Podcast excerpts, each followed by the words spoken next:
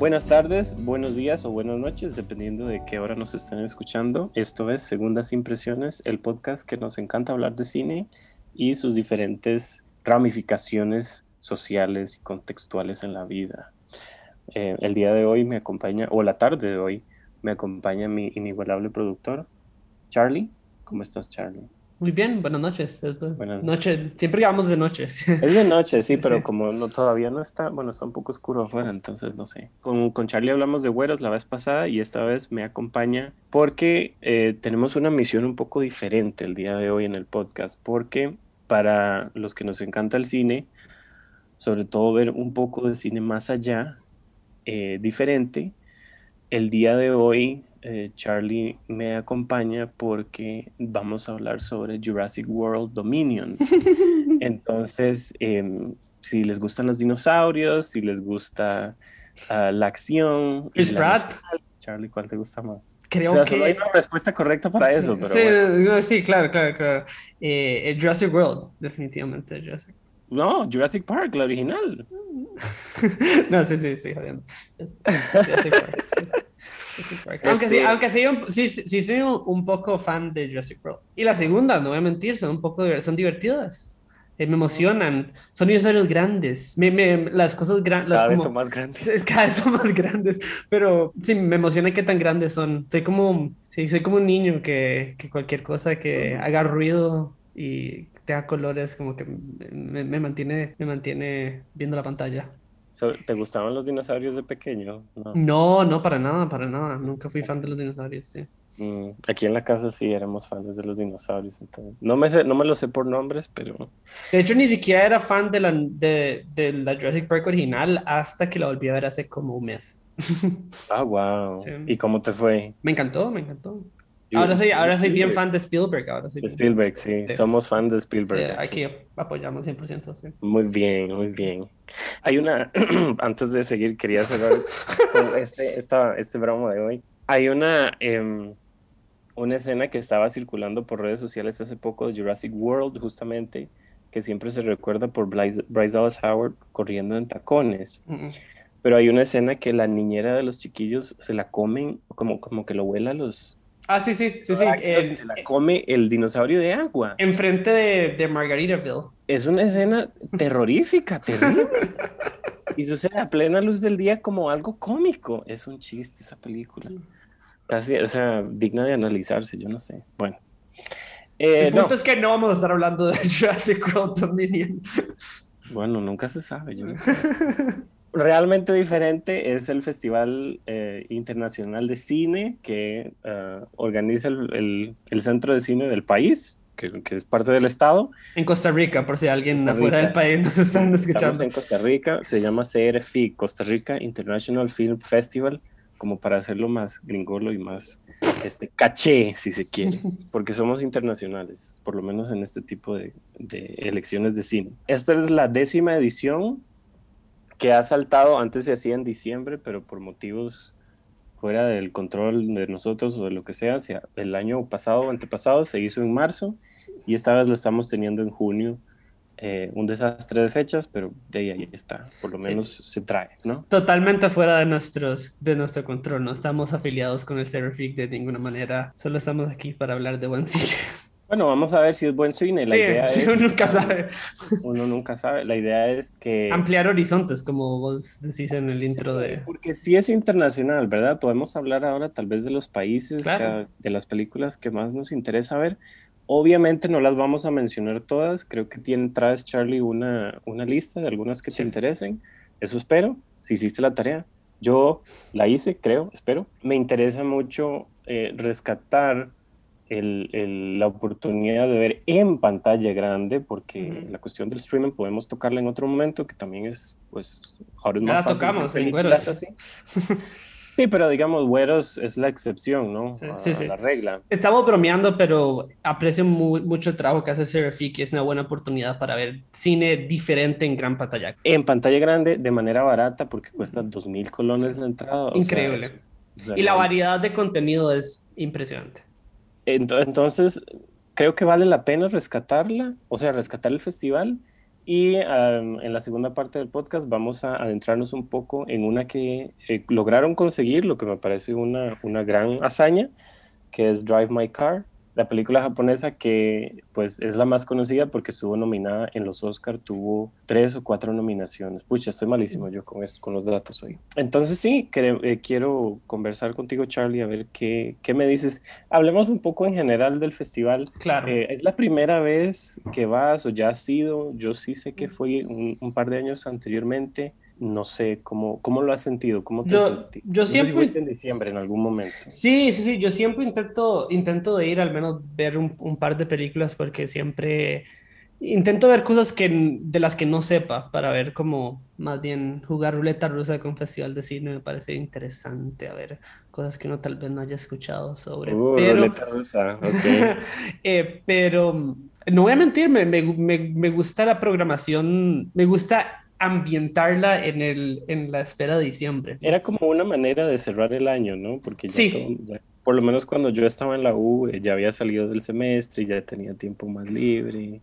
Bueno, y, y hay, hay, cuestiones de distribución en, de las que estamos hablando, porque tal vez hayan, hay, bueno, hay un par de películas que hay en el festival que, se, que tal vez algunas personas que nos están escuchando hayan podido ver por otros medios. Eh, si estamos hablando de distribución, una de las cosas que más puedo resaltar de este festival es la presencia de Movie como compañía, eh, sitio y programa de distribución. Uh, muchas de las películas de las que vamos a estar hablando se han de hecho estrenado en Movie, no en, no ah, normal. Sí, sí. Oh, oh, pero digamos disponible porque Movie está disponible para Costa Rica, por si alguien no sabía, uno puede pagarlo y tener el servicio, ¿cierto? Ajá. Pero entonces, bueno, mejor no decimos cuáles, pero me parece interesante eso, porque entonces al estrenarse en Movie, me, me, parece interesante que al estrenarse en una plataforma una película, entonces se vuelve un estreno oficial, ¿no? O sea, ya se podría decir que ya estrenó y que ya está disponible al público en general.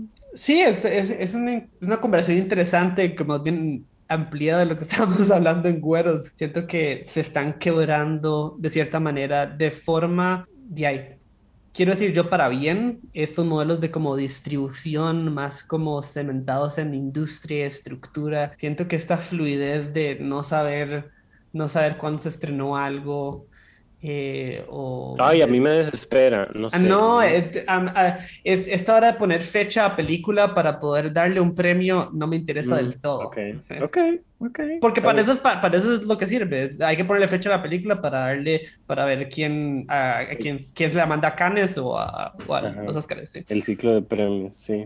Digamos que cuando estaba en diciembre podía uno hacer un repaso y encontrar películas que fueran de todo el año. Al ser en la mitad del año Muchas de las películas de las que vamos a hablar hoy, hablando de fechas, son del año pasado, o por lo menos según dice su sinopsis, son 2021. Entonces, sí me parece interesante que muchas sean fáciles de encontrar, pero al mismo tiempo no, por ser tan desconocidas en términos de sus directores o de mm, el país de donde vengan porque no todo el mundo tiene movie, o sea, en este mundo. Claro, o conoce, de, o que inclusive conoce el movie. Exacto, ajá. Sí, entonces sí es... Que por cierto, es una, es una gran opción para las personas que no consumen movie de cine alternativo. Y de todos los países, ¿no? Porque este, podría, puede uno ver, aunque sí, Netflix tiene mucha cuestión coreana últimamente. ¿Criterion, está, ¿Criterion se puede ver en el país? No estoy seguro, creo que sí. Mm. Creo que sí. El canal Criterion es otro muy interesante. Mm. Este, no, Movie está muy bien. Movie creo que tiene Drive My Car. sí, sí, sí. Eh, pero imagínense ver Drive My Car en el cine, por favor. Eso es eh, una oportunidad impresionante que yo pienso aprovechar. La verdad es que sí, porque verla en la sala oscura o ir a dormirme a la sala oscura, no sé. Es una experiencia que me falta, o sea, ir a dormirme a la sala. Lo digo, lo digo sin, un, sin ironía. Me, resulta una buena experiencia irme, irme a pasarla bien y traer Creo que al día de hoy Em, abrazamos la idea de dormirnos en algún momento. Sí, sí, sí. Y hay, y hay, varias películas en este programa, el, del Seraphic, que, que, son buenas para ir a dormir. Bueno, voy a hacerte transición con eso y quiero hablarte de memoria, entonces. Claro, la, la, exacto. El de Aki, es notable por, por hacer a las personas dormir, de manera buena. De manera buena o mala, porque bueno, yo, yo vi su, eh, ok, Memoria es la, más reciente película del director uh, Apichatpong Vira Sertakul, podría ser, no sé, perdón, me disculpan. No sé, tailandés. Más, más geniales de esta vida, eh, como quieran pronunciarlo. Eh, los, gringos, los gringos se pasan el nombre de él y porque no, no pueden pronunciarlo, entonces simplemente le dicen Joe. Que me parece. ¿De verdad? Sí, me parece. Ay, qué hijos de puta. No te creo. Bueno, aquí no le vamos a decir Joe, podemos decirle a, o a no sé, no sé. Apichatpong es conocido sobre todo por una película que se llama El tío Bumne que recuerda sus vidas pasadas. Para los que son conocedores, es sobre un, ganó bicho. Ganó la Palma de Oro. Ajá, ganó el Palma de Oro. Ok, en su momento, en el 2010, si no me equivoco, eh, es muy famoso por hacer dormir a la gente, muy famoso por... es cine lento. Te voy a corregir, Charlie, extremadamente lento. O sea, no, no lo está diciendo para caracterizar como el ritmo de la película, es de hecho un movimiento artístico, como se puede situar el movimiento del cine lento. ¿Qué piensas de, ese, de eso, como que sea un movimiento artístico? ¿Lo, apruebas? ¿Lo apruebas? Sí, sí, me parece interesante. Siento que hay suficiente, suficiente como interés para poder como encasillarlo en un movimiento artístico. Me parece interesante también que ya siento que ah, ya pasó su momento, su momento de gloria. Creo que las obras más interesantes del cine lento ya... ¿Cuál sería lo, mejor? Los años gloria. Eh, eh, Goodbye Dragonin de Simon Lang, eh, ah, Tango de Belatar, ¿qué más? Bueno, eh, Uncle Boomy, sí, me parece que Sí, como que ese es tu pico. Sí, sí, exacto, sí, sí. Ok, este director tailandés viene con Memoria. Memoria es, según la página del CRFIC, una, una colaboración alemana, Qatar, colombiana, de Francia, México, Reino Unido y Tailandia lo cual me parece una locura, pero y es con Tilda Swinton, que eso le da una exposición o una, un, por lo menos que la gente le ponga el ojo un poco más fácilmente, ¿no? Entonces, por más que me parezca un poco duro ir a sentarse a querer ir a dormirse al cine, sobre todo con este tipo de película que sé que, que puede causar controversia o puede, no sé, no gustarle a todo el mundo por, por justo por su naturaleza narrativa, igual, de todas maneras, me parece interesante rescatarlo y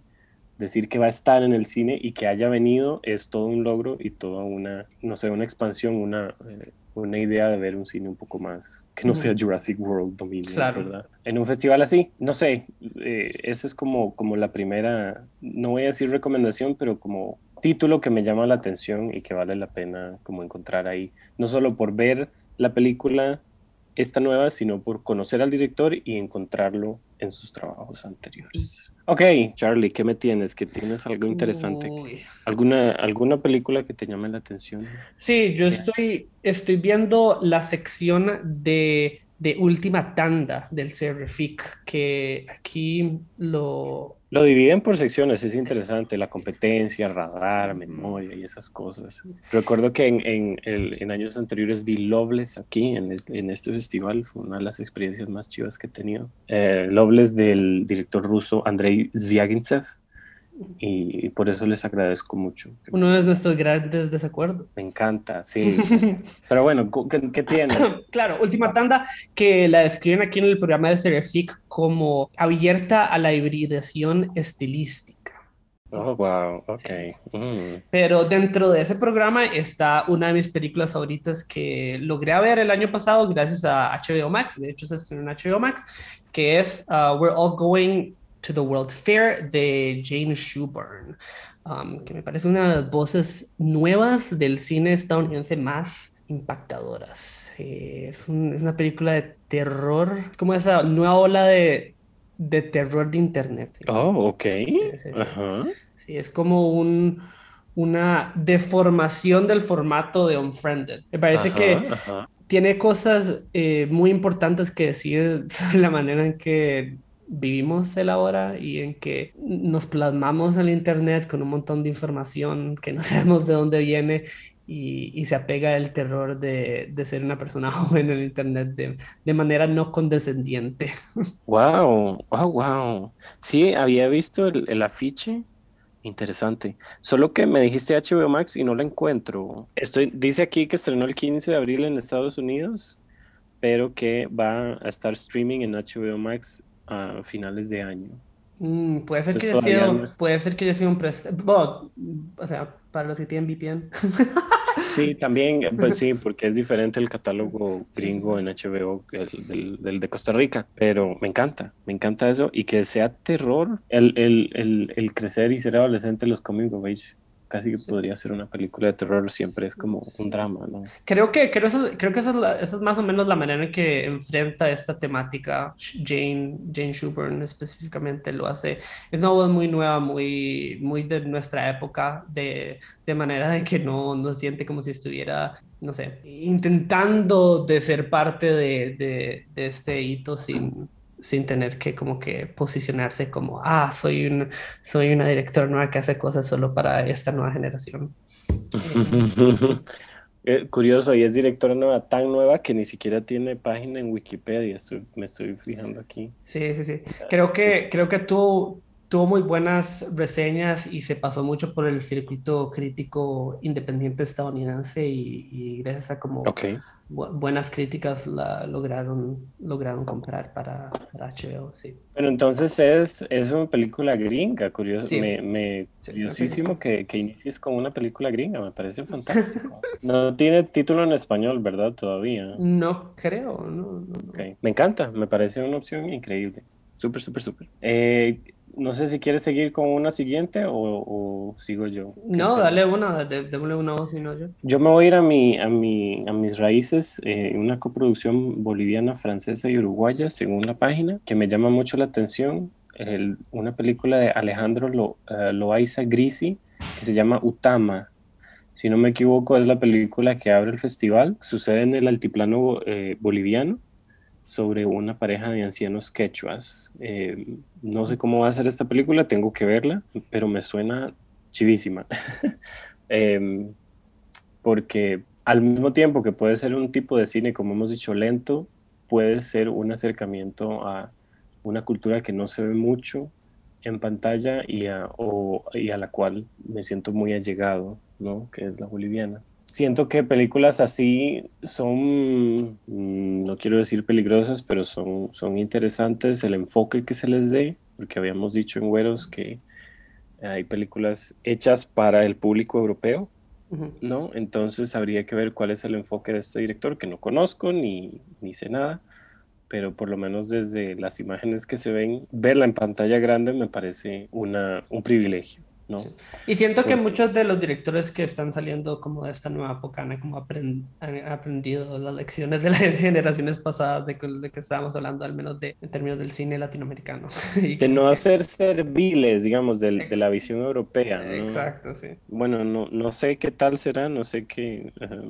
es su, su primera película y la verdad es que tiene buenas calificaciones, entonces yo la veré, espero verla. Y si no, espero que en algún streaming esté en algún momento. Esta es de las pocas que sé que no, no va a ser muy difícil de conseguir después. Porque además cine, eh, eh, no solo en español, sino en quechua. Qué barbaridad. ¿Qué más tienes, Charlie? Cuéntame. Bueno, yo te voy a dar una película, otra, no de Latinoamérica, pero de Portugal. Eh, ah, ok. Ah, no, me gusta Portugal. Sí, del gran Miguel Gómez, que es uno de mis directores ah. preferidos. Sí, eh, Diarios de Otsoga. Tal vez algunas personas lo conocen por... Em, si no me equivoco, Miguel Gómez estuvo aquí y le dieron todas sus películas en un festival. Claro, sí, eso suena correcto. Es el director que hizo Tabú y Noches de Arabia. Ah, sí, Noches de Arabia, sí, recuerdo.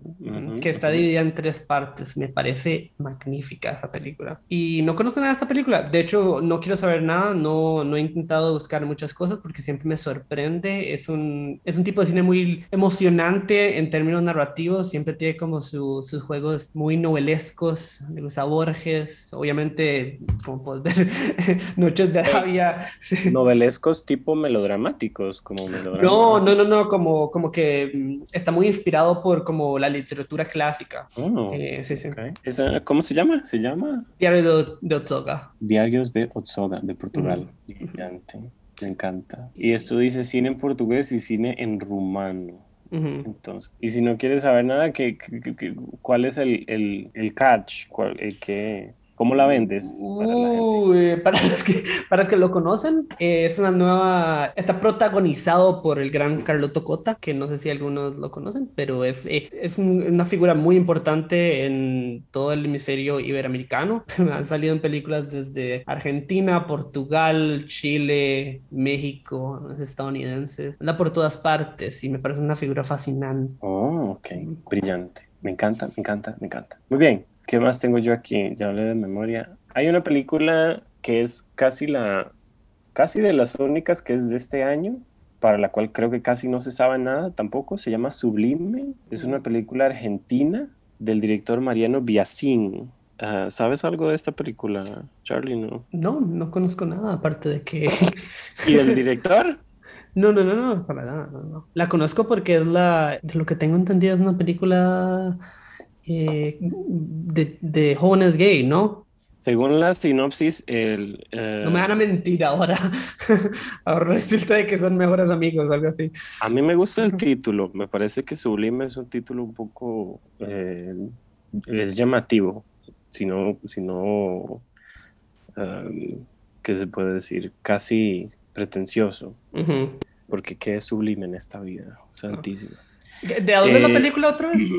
Argentina. Sí, me, según el, aquí dice que es Argentina. Eh, Mariano Biasín. Sí, parece que es, Argentina. Yo creí que era chilena. Bueno, supongo que lo descubriremos en, cuando la veamos. Eh, según la, la... Puede ser que uno sea argentino y el otro sea chileno. Podría ser, sí, sería muy internacional la cosa. Según esto, eh, Manu, de 16 años, eh, se da cuenta de que se enamoró de su amigo Felipe. Y de ahí Ah, no se sabe si la amistad va a terminar bien o mal. Ah, parece que es, uh, sobre todo porque es de este año y me parece interesante que, que, haya que hayan conseguido una película que creo que no ha estrenado en casi ningún lado, que solo ha dado vuelta por festivales. Ah, me parece interesante una propuesta dentro del, de las temáticas, no, no sabremos cómo será formalmente, pero de las temáticas de traernos cine de todo, de todo el mundo, pero también para todo el mundo, ¿no? Entonces ahí... a, mí me a mí me resuena como una de esas películas teen gays que hace, que produce Netflix o Hulu. Lo, digo, lo digo de, no lo digo de mala manera porque la verdad que las veo, las termino viendo todas y la verdad que no paso, no la paso mal, así que... sí, de ahí habría que ver, no sé, qué película no cae en clichés estos días, ¿verdad? Claro. si la historia no va por ese lado pero de ahí uno nunca sabe, puede haber propuestas de propuestas, ¿no? Y a mí el cine argentino sí lo, yo sí lo disfruto mucho. Mm, uno de mis favoritos. Interesante, sí. Ok, voy a destacar eh, una película de la sección Memoria, que son películas que de hecho mm. ya se han estrenado, que, que, se les da un tipo de importancia histórica. De hecho, tienen, es una selección de solo dos películas, una de ellas es De cierta manera, que es el, el, gran documental de Sara Gómez, pero de la que voy a hablar es Araya, una película, un documental de Venezuela que siempre he querido ver. Em, es un documental sobre unas personas que, un grupo de personas que trabajan en una salida natural en la península de Venezuela.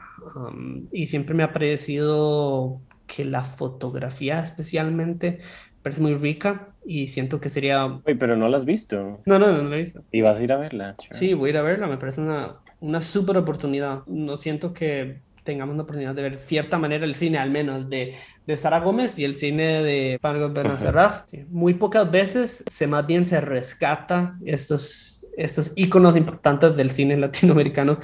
Entonces me parece importante ir a, ir a ver estas películas. Qué maravilla, me, la vendiste. Ah, yo no veo documentales, a mí me aburren mucho los documentales. Pero, pero me la vendiste porque sí, ver una película de 1959 en cine, eso es una, es una oportunidad única. ¡Wow! Ok, me encanta.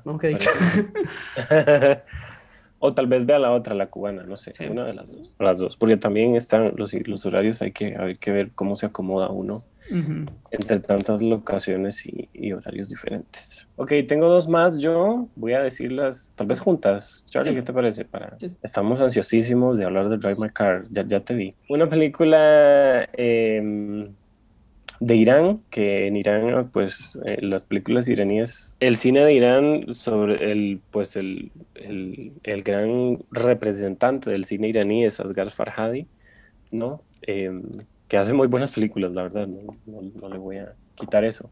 Pero llega una que se llama Hit the Road, que es, me parece, una road movie eh, sobre, sobre una familia que parece que es muy caótica dentro del carro.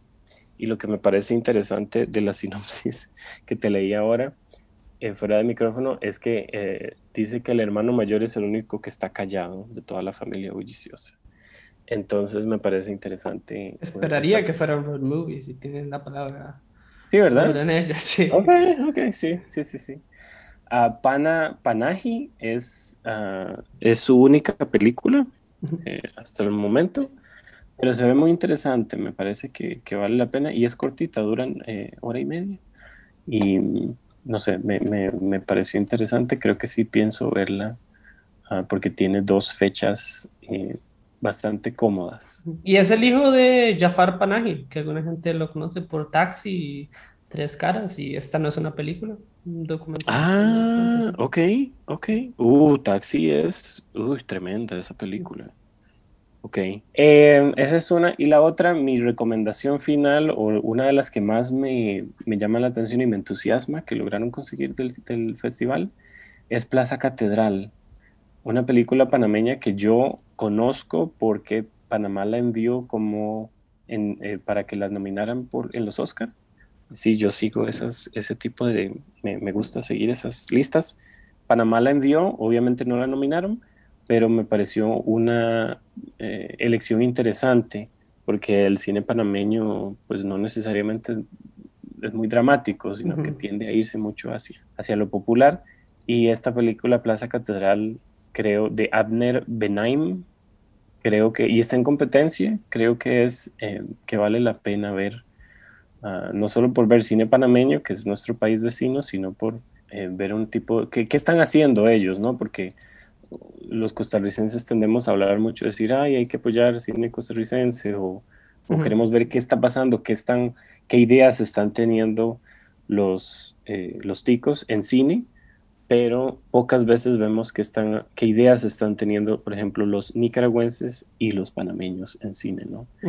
Que me parece que creo que tienen más dinero o tienen más posibilidades y recursos de hacer cine en sus países. No estoy seguro, podría estar mintiendo. Bueno, sí, Nicaragua no, pero Panamá, de Panamá es, es un país muy grande y cobran en dólares y todo. cuando, no, no, me voy a olvidar nunca que todo fuera en dólares la vez que fui. Eh, Plaza Catedral, esa película me parece importante y sí la pienso ver porque me emociona mucho ver eh, cine panameño, además que el título está muy chido. Eh, yo te voy a rescatar otras dos que me parecen que son de lo que veo, al menos en su portada y de los pequeños trailers en línea que pude ver, que sean estilísticamente exóticas. Una es After Blue, entre paréntesis, Dirty Paradise, de director francés Bertrand Mandinko. Eh, él hizo hace un par de años una película llamada Wild Boys. ¿Me suena? Sí, es un cine híbrido sobre... Es un grupo de mujeres que hacen de hombres en la película y están encargadas de tender este, este barco y se dan como en sus aventuras en este barco. Es, cine fantasía, es un cine híbrido de fantasía, ciencia ficción, cine alternativo definitivamente. Em, y la otra película que también es por ese mismo lado, Espíritu Sagrado, de Chema García Ibarra, que también me parece que es un juego estilístico bastante...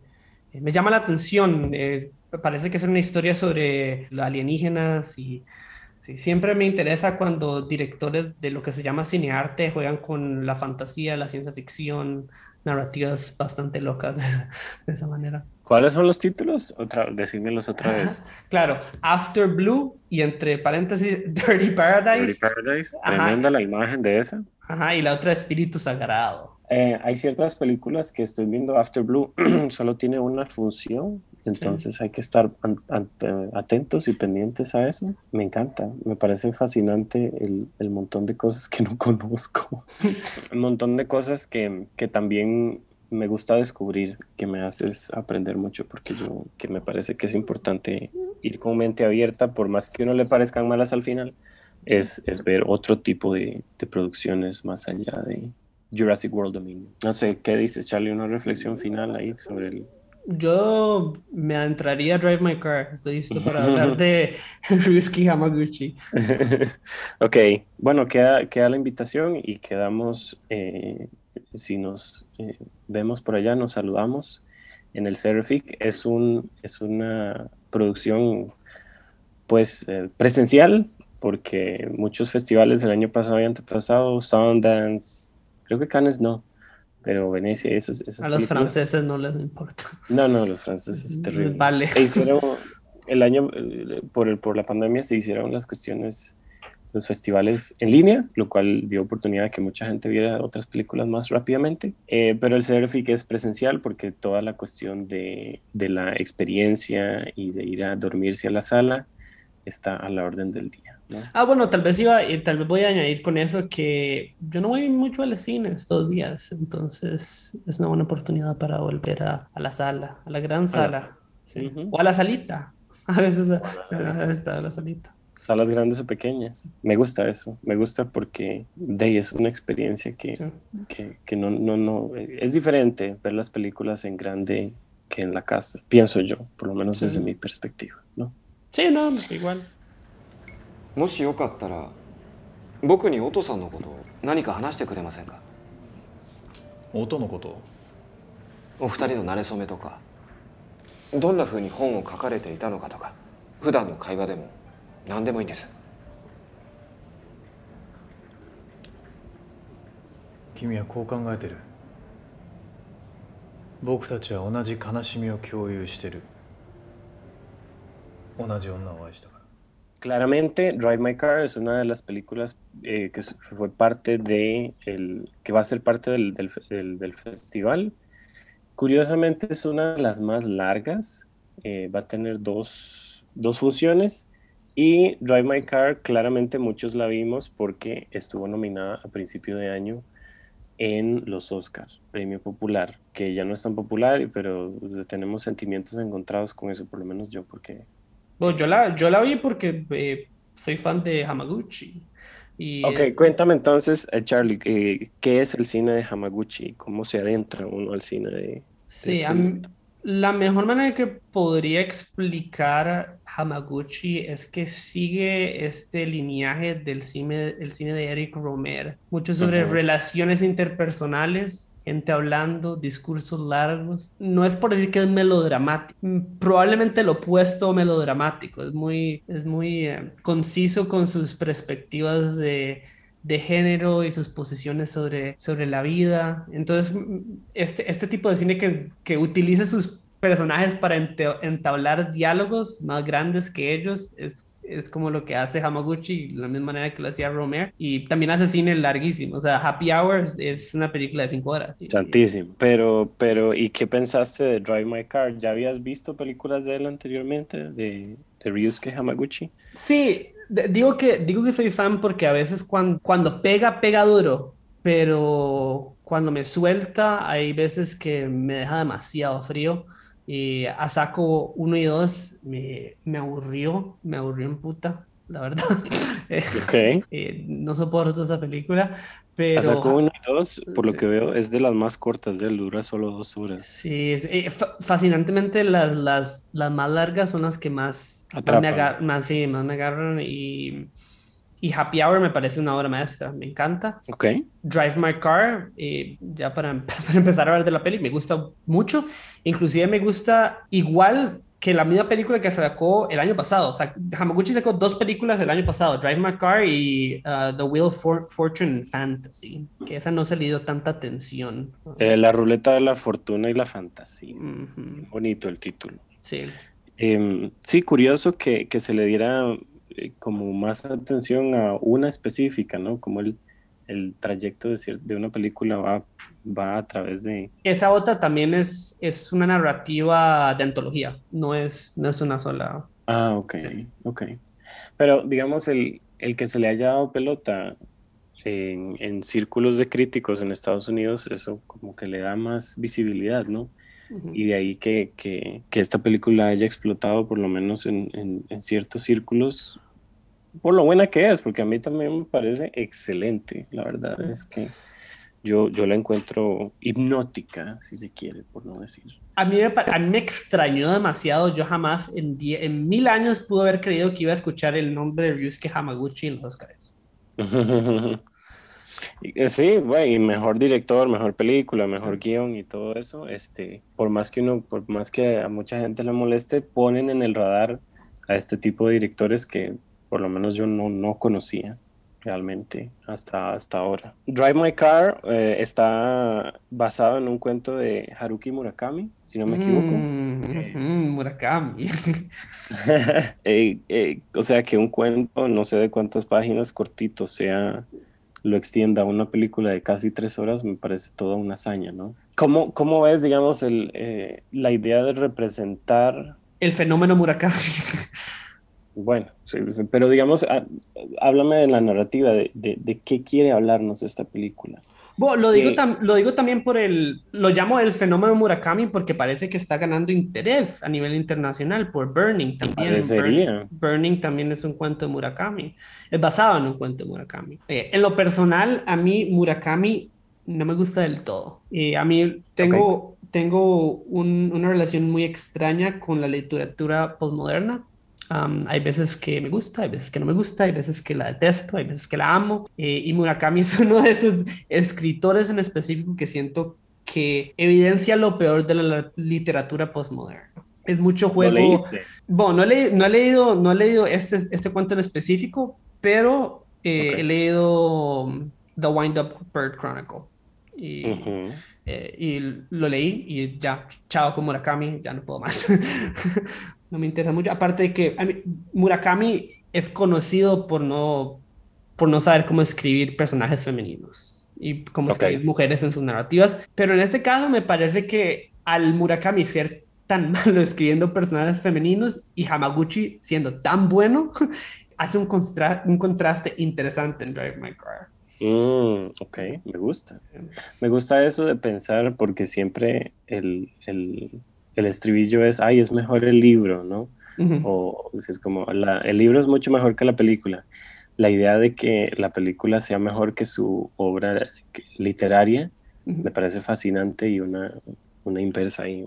y, lo que tengo entendido, Drive My Car es mucho más ambiciosa que, que el cuento el cuento original. Bueno, bueno, partamos de la película porque ninguno de los dos leyó el, libro, ¿verdad? Entonces, ¿en qué sentido ambiciosa? Pues yo tengo una teoría ahí, pero que... Vamos a empezar con la consideración, ¿no? sí, o que, o que sea como eh, esto que su prólogo dura casi una hora, ¿no? Su prólogo de 40 minutos, que quiero que conversemos porque me parece lo más emocionante. Yo creo que nunca, digamos, del, no sé si la vi este año o el año pasado, me parecieron los 40 minutos, o sea, más emocionantes que cualquier Rápido y Furioso. O sea, el ritmo que llevaba permitió que me emocionara con los sucesos que estaba, que estaba viendo en pantalla, al mismo tiempo que me parece que estaba construyendo los personajes.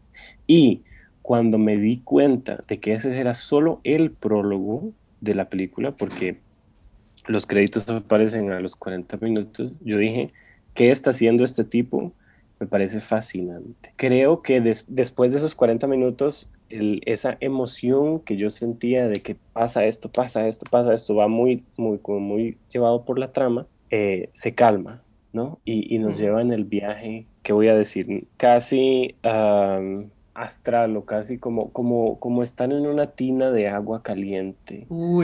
Y ponerse a flotar con, la película. Me parece que así me sentía yo al verla, flotaba con ella. Después de esos primeros 40 minutos. Yo estoy completamente de acuerdo con lo que acabas de decir. Toda la película después del prólogo, porque casi apago la película en estos primeros oh, minutos. Casi me pego un tiro. El Tal vez vamos a hablar un poco de spoilers aquí para las personas que no lo hayan. Sí, si no la han visto, vayan a verla, vayan al, al, Festival de Cine, la ven, eh, se duermen si quieren o lo que quieran y luego regresan porque sí vamos a hablar. Porque tiene un par, aunque uno no crea. El desencadenante de esta película, el tropo de mi pobre, mi pobre esposa muerta, es uno de, los, uno de mis tropos menos preferidos en el cine y me parece que es es algo que se hereda de Murakami. Es, a mí, aquí, aquí viene la, influencia de Murakami. Ah, la, la, manera de usar a, a la esposa del personaje principal como el punto La excusa, y la, exa- la excusa dramática de la película me aburre, chao. No, no, es que tenga, un- no es que tenga problemas muy significantes con, con este aspecto de la película, pero 40 minutos de esto me parece, mi paciencia no, no, no tampoco es superhumana. Ok. Bueno, a, a mí me pareció que la estaba construyendo como personaje. Me parece que más bien la excusa es usar esos 40 minutos para darnos un personaje y formarlo completamente con todo y sus fallas, digamos, ¿no? Por, con- por cómo la encuentra cuando ella está con, con este, cuando estaba teniendo relaciones con este otro, con el eh, amigo o lo que sea. Me siento que el, el director eh, Hamaguchi busca hacer la personaje antes de deshacerse de ella. ¿no? Siento que puedo estar de acuerdo en lo que dices, que es como para elevar al personaje masculino, pero creo que sí está justificado porque ella está presente en casi el resto de la película, ¿no? Gracias a, a Hamaguchi y a la actuación del, del- del actor principal, que me parece excelente. Entonces, le justifico porque es un personaje masculino muy interesante, ¿no? Claro, y sí, que se va descubriendo hasta el final de- y, y logra, entre comillas, por lo menos para mí, redimirse como personaje, porque también se vuelve un insoportable en cierto momento, ¿no? Sí, no es una crítica que, que tal vez quiera llevar muy a fondo porque me parece una película increíble. Es más bien como que siento que la película dramáticamente sirve sin esos 40 minutos. Eso fácilmente se puede haber establecido en 20 minutos y ahora vamos a, a la parte más, más rica de la narrativa, que me parece que es el la, la relación entre el personaje principal, el protagonista y esta muchacha que lo maneja ensayos teatrales. Que me parece fascinante porque ahí hay este, personajes masculinos interesantes y personajes femeninos interesantes. Claro. acordándome de la peli, eh, cada escena tiene como, o sea, como duran tanto, entonces se vuelve como una mini película en, Ujú. en sí misma, cada, cada secuencia. Y sobre todo esta, la mujer, eh, pues ya podemos entrar a la, a la chofer porque me, me parece interesante ella.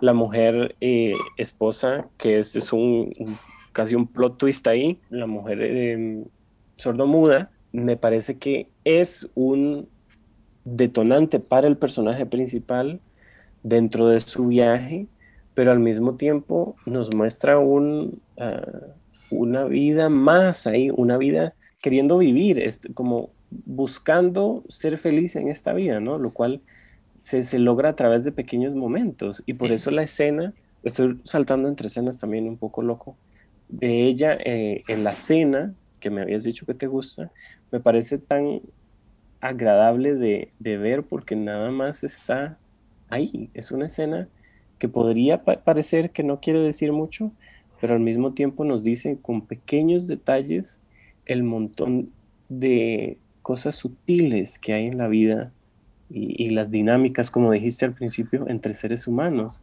Cómo funciona una dinámica entre estas dos personas y cómo se muestran ante el mundo.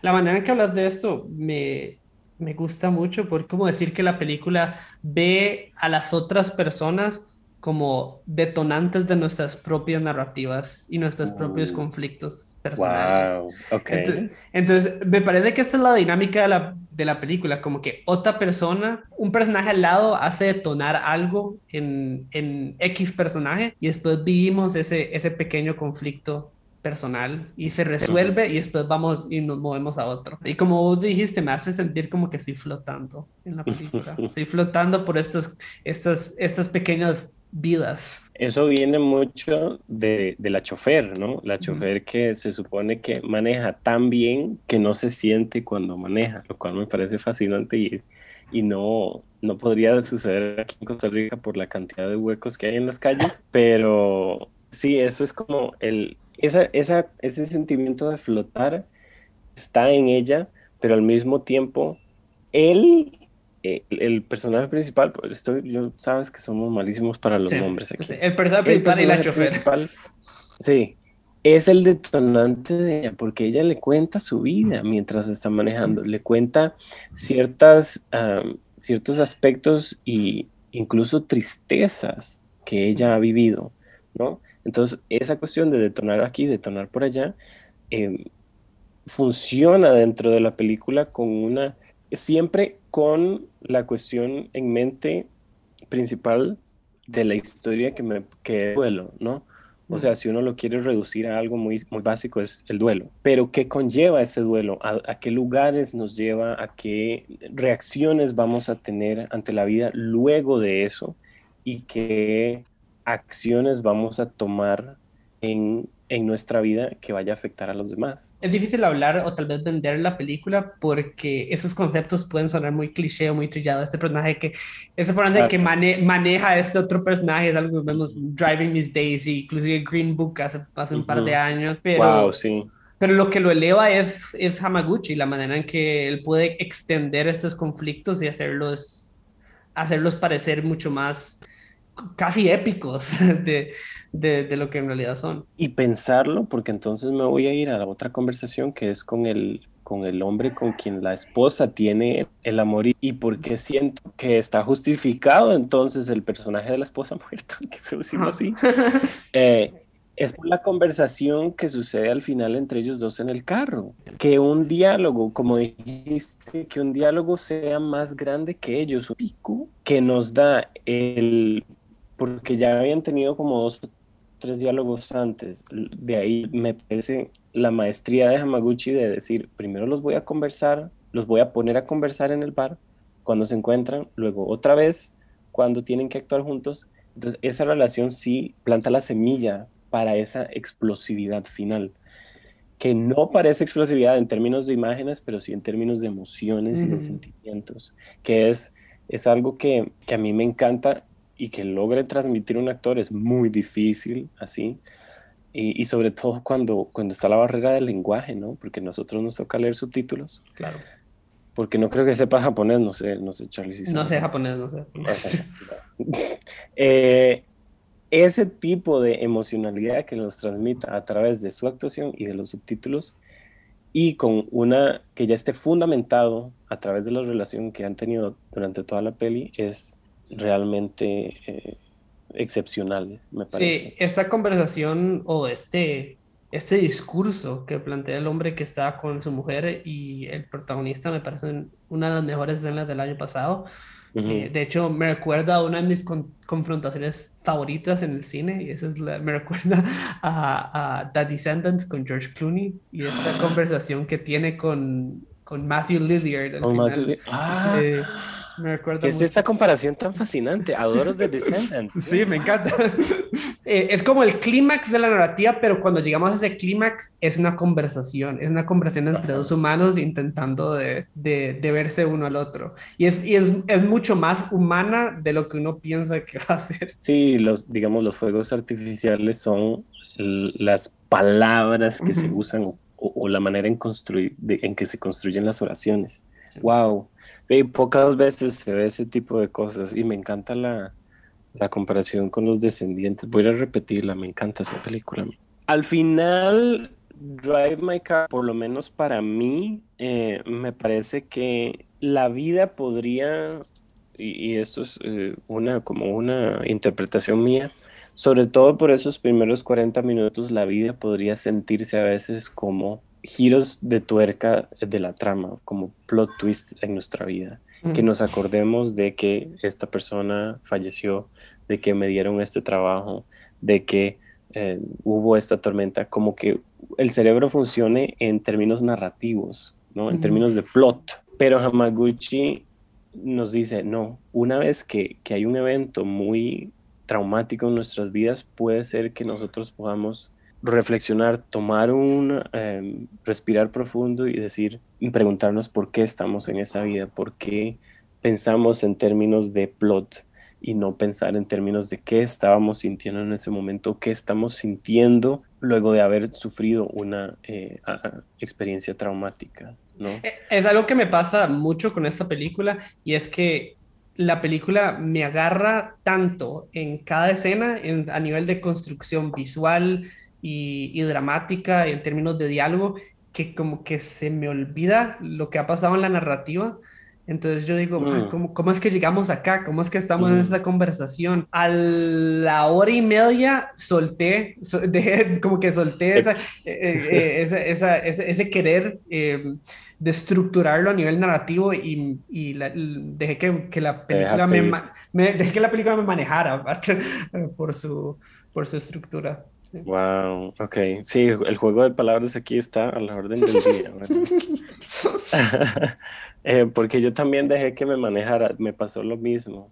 Sobre todo con, con porque yo, ahora, hace un segundo dije que, que podía no ser eh, la imagen muy, muy, muy extravagante, sí. pero Hamaguchi hace unas imágenes hermosísimas. Sí, sí, sí. Son muy sencillas. Ajá. La, la escena de las audiciones o sea, yo no quería que, que, que, acabara nunca. Me pareció increíble todas las audiciones que tenían ahí, la manera en que mueve la cámara nada más un poquito, la manera en que maneja con los, los, eh, los idiomas, porque ahí hay mandarín, ahí hay coreano, hay japonés y hay lenguaje de señas. Es una barbaridad.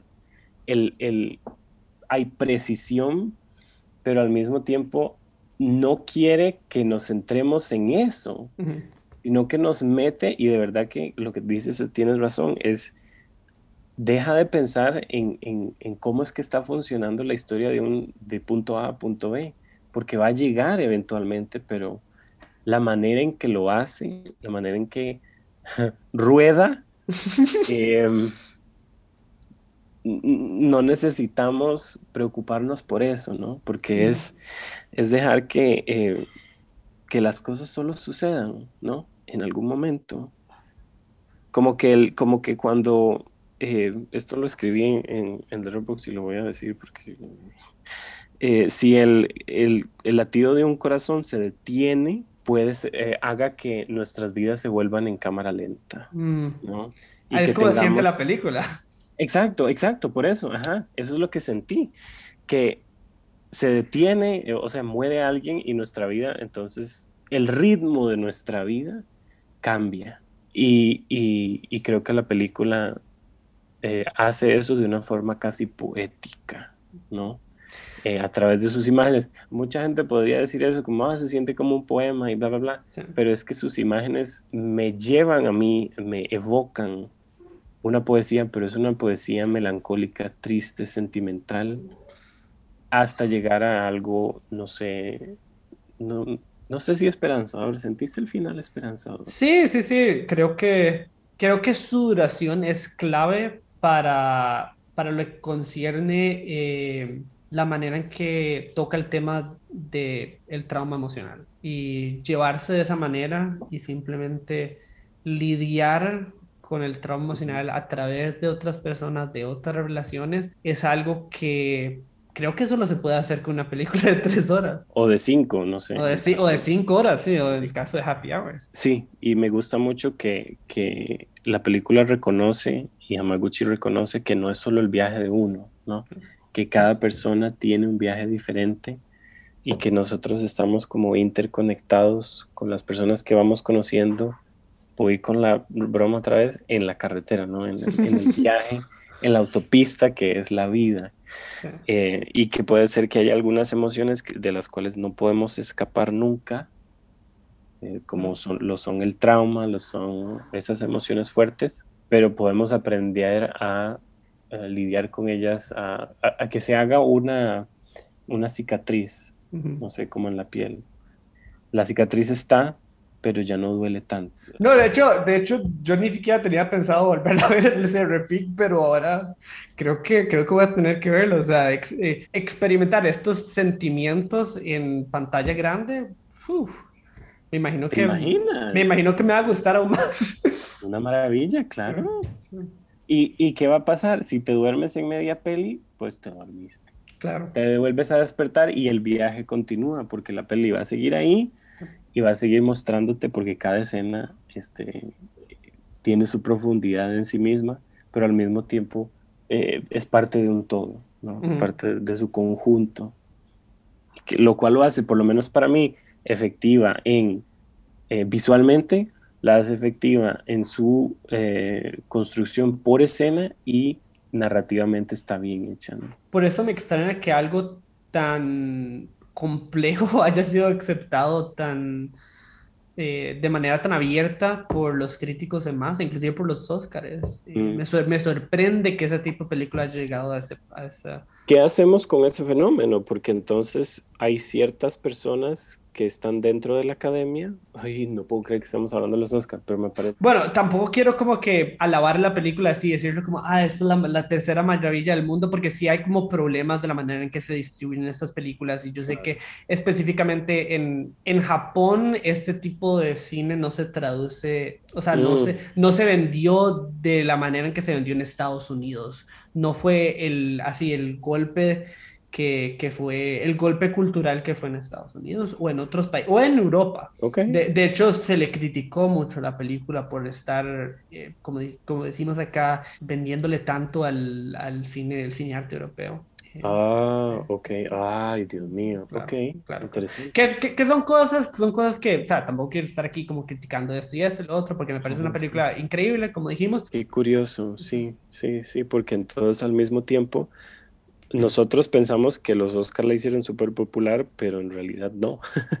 Porque por más que uno piense que los Oscars son relevantes, a la gente le importan cada vez menos, ¿no?